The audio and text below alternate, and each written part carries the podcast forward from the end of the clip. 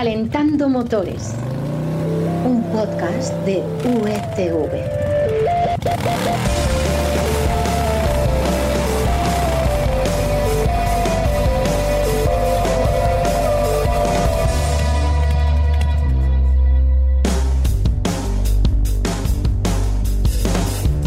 Hola, bienvenidos a Calentando Motores, el podcast en el que te ponemos al día de lo más interesante, lo más llamativo, las últimas novedades surgidas en el panorama de las dos y las cuatro ruedas.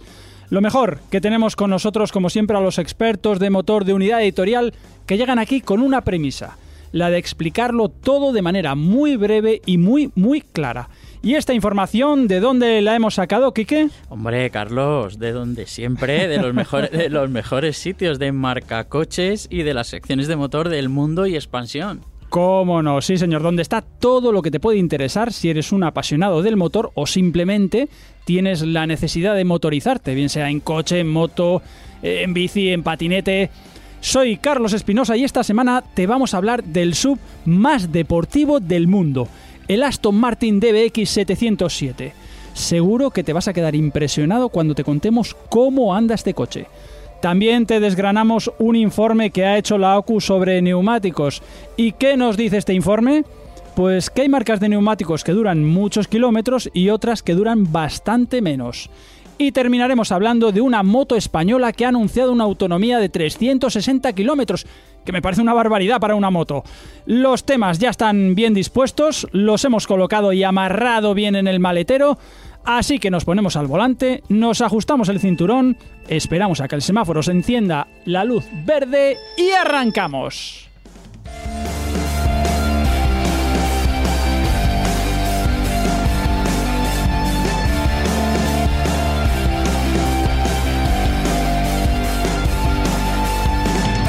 Empezamos con ese Aston Martin DBX 707. Yo no sé si es exagerado ponerle el adjetivo de estratosférico, vista la cara, la teníais que ver vosotros, de, de Quique Naranjo, a quien tengo aquí a mi lado. Quique, ¿qué motor lleva este coche para que se haya convertido en el sub más poderoso del mundo? Pues estratosférico es poco, Carlos, ya verás. Poco. Sí. Ah. Eh, debajo del capó lleva el mismo motor del DBX, por lo menos en su origen, eh, Sí. que es un motor que ya conocemos de hace mucho tiempo, un V8 biturbo de 4 litros que procede de, de Mercedes-Benz, de Mercedes AMG. Ya, Porque Aston Martin no, no hace los motores, en este caso este V8, sino que lo compra. Y lo compra, claro. Los aficionados a la Fórmula 1 seguro que ya lo- les suena esto. Hmm, Pero evidentemente no es exactamente el mismo porque tiene cambios sobre todo en el turbo y eso lo que le da es más potencia. eh, de 550 caballos se pasa a 707 y de ahí ese- el nombre, de ahí el nombre, de claro. ahí y de que lo de acabar en 07, ya sabes tú. Ah, la- no me digas que vamos a Ah, tener ah. a la próxima gran agente secreta motorizada con este coche. Pues mm, a mí no me extrañaría. Ah, puede ser. De momento lo que han hecho es ajustar ahí los caballos para hacer el jueguecito con lo del 007. Mhm. Eh, y bueno, pues estos son argumentos que lo convierten en el sub más deportivo de todos los que se venden actualmente, sin inclu- incluir las preparaciones esas que ya son más que estratosféricas, Ya. eh, donde se le dan vueltas de tuerca al coche y se aumenta aún más su rendimiento. Sí, Quique, oye, eh, hoy buena, buena parte de los deportivos tienen limitada su velocidad. ¿Sucede lo mismo con este DBX 707? No, porque sería desvirtuar un poco el coche. De hecho, además, hay una guerra por hacer el sub más potente, el más rápido. Están de moda los sub de altísimas prestaciones. De moda para quien puede comprárselos. Sí, pero bueno, ahí están. Ahí Aston Martin tiene este, Lamborghini, Porsche. Dentro de nada, nada menos que un Ferrari, el Mm. puro sangue, Mm. que tendrá un motor V12, parece ser. Eh, y, y bueno, pues no están escatimando nadie en velocidades máximas. En el caso del eh, DBX 707 son 310 kilómetros por hora y, y vamos a comparar, si lo comparamos por ejemplo con el Urus, que llega a 305, el Porsche Cayenne GT Turbo eh, se queda en 300. Y, y si hablamos de aceleración, pues este coche firma 3,3 segundos en pasar de 0 a 10, 3,3. con lo que pesa. Con lo que pesa, eso estaba yo pensando. Claro, ¿cómo es posible que un sub, que, que lo que tú dices es un coche tan pesado? Además, un coche que tiene que ir muy equipado, porque quien se gasta ese dineral eh, quiere que tenga de todo. ¿Cómo un coche que pesa tanto se puede mover así? Pues hombre, hay- dos claves. La primera, lógicamente, es el motor, que ya lo hemos mencionado, Mm. pero luego el, el segundo factor es el del peso. Eh, aquí han hecho cierto trabajo de dieta, aunque Mm. hay, sí que es verdad que hay sitios en los que no se puede recortar, como tú has dicho, por el equipamiento, por ejemplo. Claro, claro. Eh, es un coche de lujo, tiene que ir bien equipado y no se le puede hacer prescindir de, de casi nada. Mm. Pero sí que, por ejemplo, poniéndole unos frenos cerámicos se rebajan un poquito el peso Mm. y con el eje de transmisión de carbono, que debe ser también bastante caro. eh, Supongo. pues Eje de transmisión de carbono. Sí, es habitual en coches muy deportivos, pero claro, eh, también muy caros. En total, 40 kilitos menos, que no está mal. Bueno, 40 kilos. Oye, la buena noticia es que lo hemos probado ya. ¿Eh, Quique? O sea que cuéntanos cómo va a la hora de la verdad. Cuando, bueno, cuando te metes en carreteras de curva o en circuitos, no sé, por Sí, donde lo bueno, hayas. La verdad es que es muy sorprendente eh, cómo va, sobre todo en la dinámica, Mm. aunque siempre hay posibilidad de mejorar. Pero bueno, vamos primero con la, con la parte más destacada. Que Oye, es- me has intrigado, perdona, ¿eh? Siempre hay posibilidad de Siempre, mejorar. siempre, siempre. Luego me lo cuentas. Ahora te, lo, ahora te lo voy a explicar porque lo vas a entender bien. Em, pero empezamos, por ejemplo, por, por el chasis, que es la clave para que el motor, eh, para, para asumir una potencia tan incrementada como la que da este motor, casi 200 caballos más, pues hay que hacer un chasis eh, pues, que, sea, que sea capaz de mover y de mantener el coche, ¿no? Eh, para ello, pues suspensiones más rígidas, eh, amortiguadores variables, eh, estabilizadoras electrónicas Claro. y, el, y la tracción, el reparto de tracción a los dos ejes ajustado para que sea más deportivo. El, Sí. el SP también un poquito más permisivo. Eh, y por supuesto aerodinámica, para que el coche vaya un poquito más asentado. Eh, lo que se consigue con todo esto, pues sobre todo al volante que se nota que el coche gira súper plano, Claro. eh, y es muy ágil, incluso puedes hasta permitirte el lujo si tienes manos suficientes de, de deslizar el eje trasero cuando lo llevas Mm. en los modos más deportivos y en circuito, claro. Eh, En circuito, en circuito.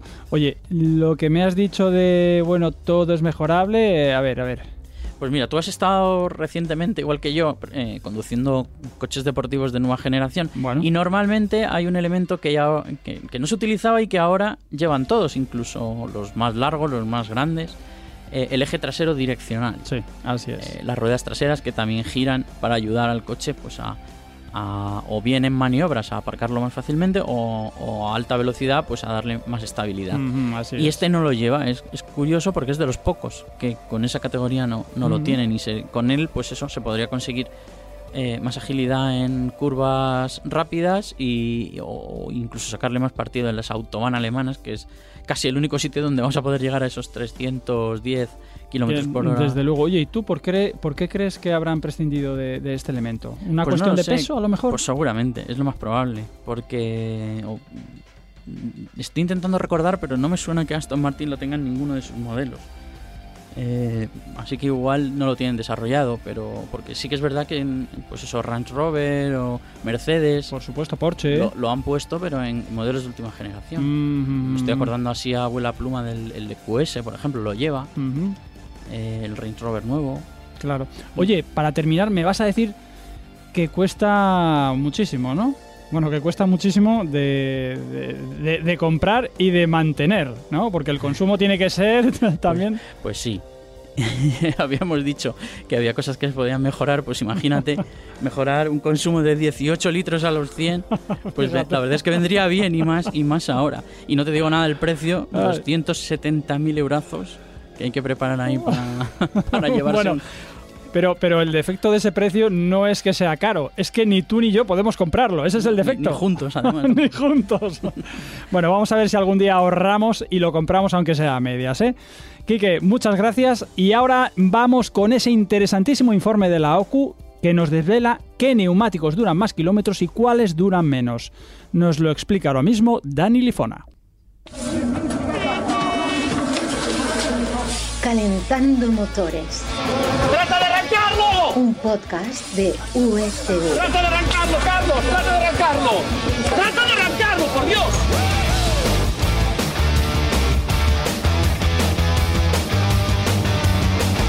Resulta que no todos los neumáticos duran lo mismo, como es lógico. Eso es algo que todos hemos sospechado siempre. De hecho, cada cual tiene una preferencia o una marca favorita de neumáticos. Dani Lifona, bienvenido. Hola, Carlos. Oye, ¿nos vamos a llevar sorpresas con este informe que ha hecho la OCU? Sin duda, muchas sorpresas. Primero déjame que te aclare una cosa. Aquí no estamos hablando de que la OCU haya cogido los neumáticos y los haya analizado en condiciones similares.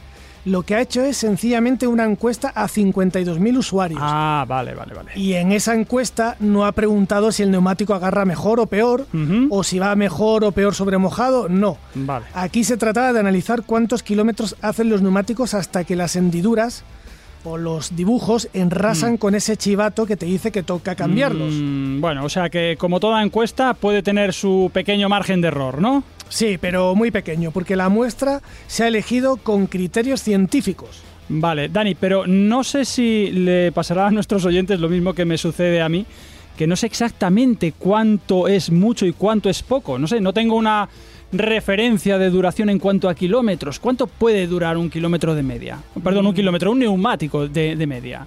Vamos a ver, todo depende del uso pero y de cuándo quieras ca- cambiarlos, pero ponte que a los 40.000 kilómetros más o menos 40.000. un neumático ya se ha desgastado lo suficiente como para, como para que empiece a ser inseguro. Vale, entonces, eh, ¿cuáles han sido los que más le han durado a los encuestados? Pues mira, te lo, te lo voy a decir del tercer puesto al primero. Venga, darle emoción, venga. Venga, el tercer puesto con 42.973 kilómetros de media tenemos a Bredestein. Bredestein. Espero haberlo pronunciado bien. Creo que sí. En segundo lugar, con 44.187 kilómetros tenemos a Michelin, Michelin, claro, tenía que conocida, estar conocida por todos. en el podio. Y en primera posición, ¿te lo imaginas, Carlos? Eh, bueno, yo puedo soltar una marca al azar, pero prefiero no hacerlo porque me voy a equivocar seguro. Bueno, bueno, pues te lo digo yo. El primer puesto ha sido para Yokohama, Yokohama. que supera por un poquito a Michelin. Ha alcanzado una media de 44.187 kilómetros, siempre según Mm, esa encuesta a los conductores. Oye, ¿el resto de posiciones cómo, cómo han sido? Pues mira, eh, déjame que repase el top 10. Allá voy. Redondeando un poco, cuarto ha sido Toyo con 42.400 kilómetros. Ujú. En quinta posición, Continental con 42.000 kilómetros. Ujú. Sexta ha sido Uniroyal Uniroyal. con 41.900 kilómetros. En séptima posición, Dunlop con 41.100 kilómetros. Octava, Bristol con 40.700 kilómetros. Novena, Goodyear Goodyear. con 40.300 kilómetros. Y en décima posición, Hankook con 39.600. Vale, esto es el top 10. Eh, me faltan marcas. Claro, eh, entiendo que se han quedado fuera porque hay marcas que son clásicas. Sí, sí, sí. Igual que con los coches, eh, con en los neumáticos hay muchísimas marcas. Por debajo de estas 10 eh, se han quedado las siguientes. Entre las más conocidas eh, están Pirelli, Pirelli, Pirelli. En, en décima posición con Ujú. 39.300 kilómetros. BF Goodrich, decimocuarta con 37.600 kilómetros. Y Firestone o Firestone. Nosotros decíamos Firestone cuando éramos críos, aprendimos a decirlo así y es Firestone. Pues Firestone, ¿para qué vamos a cambiar ahora? Decimosexta posición con 36.600 kilómetros. Pues fíjate, marcas como, como esta Firestone o Firestone no, no me las esperaba tan abajo. De todas formas, entiendo que depende un poco de cómo sea el conductor, porque hay gente que, que, bueno, que es muy responsable y lo cambia cuando toca, ¿no? Lo, lo que dice el folleto del coche lo sigue a rajatabla, pero muchos esperan o esperamos, ¿no? Hasta que vemos un poco el bollito, la grieta o algo así. Efectivamente, mira, según la OCU, solo el 18% de los usuarios españoles lo cambia por seguridad. Y aunque el neumático todavía esté bien en apariencia, Mm. El 71% eh, cuando los cambia cuando ven que ya está o muy desgastado o agrietado. Mm, Ya, ya. Y el resto lo cambian a la fuerza por un reventón o un pinchazo. Bueno, yo creo que estoy en el segundo grupo, ¿eh? en el del 71%, que cambio mejor si, si veo que ya me están pidiendo los neumáticos que los cambie. Bueno, no sé si esta lista que nos has dado hará que alguno pida otra marca la próxima vez que vaya a cambiar sus neumáticos. Ojo que puede que sí. En fin, Dani, muchas gracias por hacernos esa radiografía de la duración de los neumáticos y ahora nos vamos con las motos eléctricas de las que nos habla ahora mismo Florian.